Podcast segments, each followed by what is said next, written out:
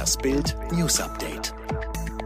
Nach einer mutmaßlichen Vergewaltigung in Eisenach hat die Polizei vier Verdächtige vorläufig festgenommen. Die Männer im Alter von 23 bis 36 Jahren sollen eine junge Frau in einer Wohnung vergewaltigt haben. Es handele sich um Afghanen.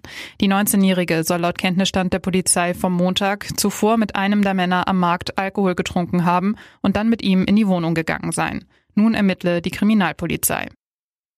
Die USA haben China nach chinesischen Angaben aufgefordert, das Konsulat in der texanischen Stadt Houston zu schließen. Das berichtete der Sprecher des Außenministeriums am Mittwoch in Peking.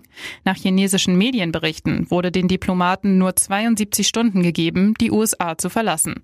Der Außenamtssprecher sprach vor der Presse in der chinesischen Hauptstadt von einer politischen Provokation. Die Amerikaner begründen den Rauswurf der China-Diplomaten damit, dass so das geistige Eigentum von US-Bürgern geschützt werde.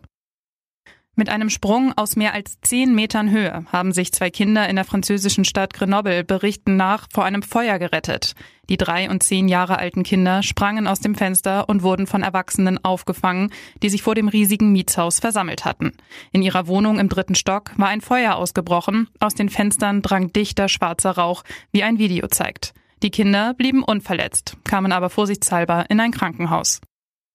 Toter Elvis-Enkel starb auf der Geburtstagsparty seiner Freundin.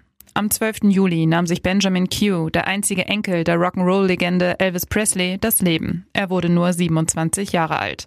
Wie nun herauskommt, soll der tragische Vorfall auf der Geburtstagsparty seiner Freundin passiert sein.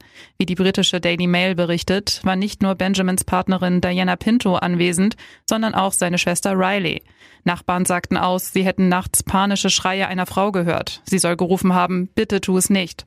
Die Polizeibeamten konnten gegen 6 Uhr morgens nichts mehr für den Elvis-Enkel tun. Er hatte sich zuvor, laut Daily Mail, im Badezimmer eingeschlossen und dort erschossen.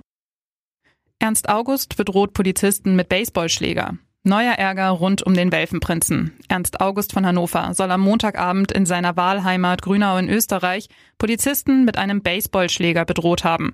Wie die Kronenzeitung berichtet, war die kleine Polizeiwache in Scharnstein glücklicherweise unbesetzt. Der 66-Jährige fuhr daraufhin im Taxi weiter und traf die Beamten bei einer Verkehrskontrolle an, wo er die Autoscheibe herunterließ und mit dem Schläger drohte. Die Beamten zeigten Ernst August an.